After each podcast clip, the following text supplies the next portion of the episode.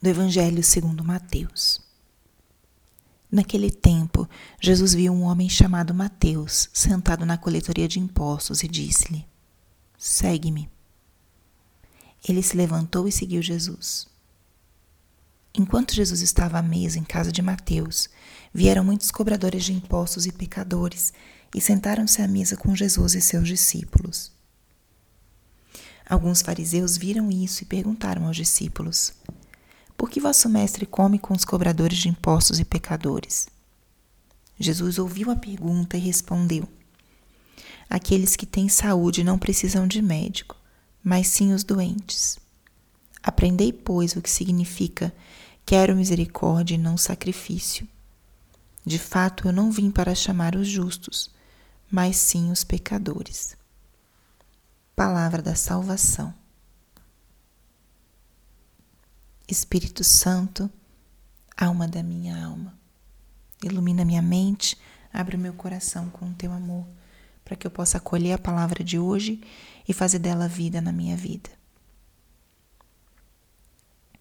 Hoje, 21 de setembro, a igreja celebra a festa litúrgica de São Mateus, apóstolo de Cristo. Mateus era cobrador de impostos. Sendo ele judeu, servia o Império Romano, cobrando impostos do seu próprio povo e os cobradores de impostos eram tidos como pecadores, eram colocados à margem, eram rejeitados pelo seu próprio povo porque eles muitas vezes roubavam, cobravam a mais para ficarem com dinheiro para si mesmos, enganando assim os seus próprios, enganando assim o próprio povo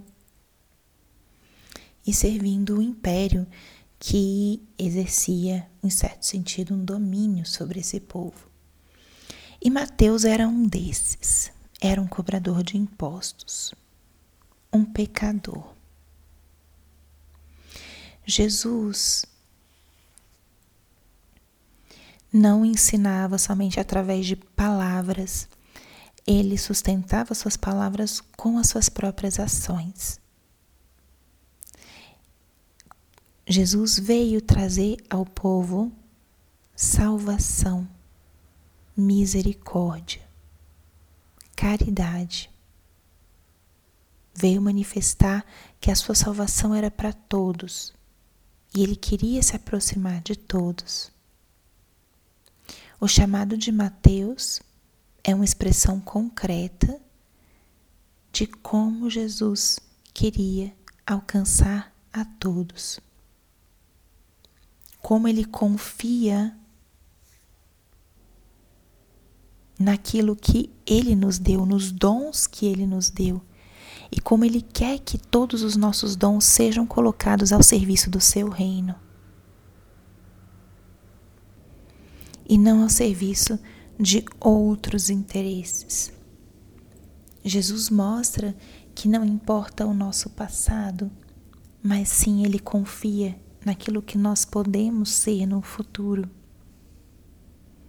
O chamado de Mateus é esse gesto de misericórdia, é esse olhar que acompanha, que conhece, que confia, que restaura. Mateus, mesmo servindo o império, mesmo sendo considerado um traidor do seu povo, tinha no seu coração um desejo de seguir a Cristo. Talvez ele estivesse só esperando esse chamado. Tanto é que no momento em que ele foi chamado, ele levantou e seguiu Jesus.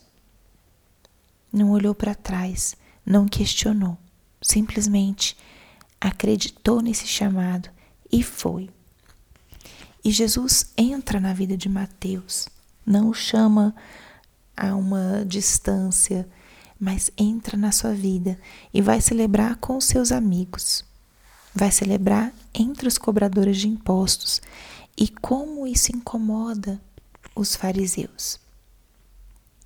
E aqui é onde Jesus ensina com o seu testemunho, com a sua vida e também com as suas palavras. Quero misericórdia e não sacrifício. Não vim chamar os justos, mas sim os pecadores. O chamado de Mateus é uma prova viva disso, como Jesus confia na nossa capacidade de conversão, de recomeço e quer que todo o nosso ser, nossos dons, nossos talentos, nossa força, nossa energia sejam para a glória de Deus. Esse é o chamado que Jesus fez a Mateus. Vem e segue-me. E esse chamado Jesus nos faz hoje. Vem e segue-me. Escuta hoje o chamado que Jesus te faz. Não importa o que você já fez, não importa se você malgastou os dons que Ele te deu. Ele te chama hoje a segui-lo, porque te quer totalmente dele. Te chama hoje a segui-lo, porque te quer servindo com teus dons e talentos. Isso é o que nosso Senhor faz. E se você já o segue, persevere nesse segmento e acolha hoje essa frase: Quero misericórdia e não sacrifício. Não vim para os justos, mas para os pecadores. Muitas vezes nós queremos nos apresentar diante de Jesus perfeitos, sem nenhum defeito. E o que ele procura em nós é justamente tocar a nossa miséria, restaurar e redimir, dar um novo sentido. E também quer educar o nosso olhar para que seja um olhar misericordioso sobre os outros.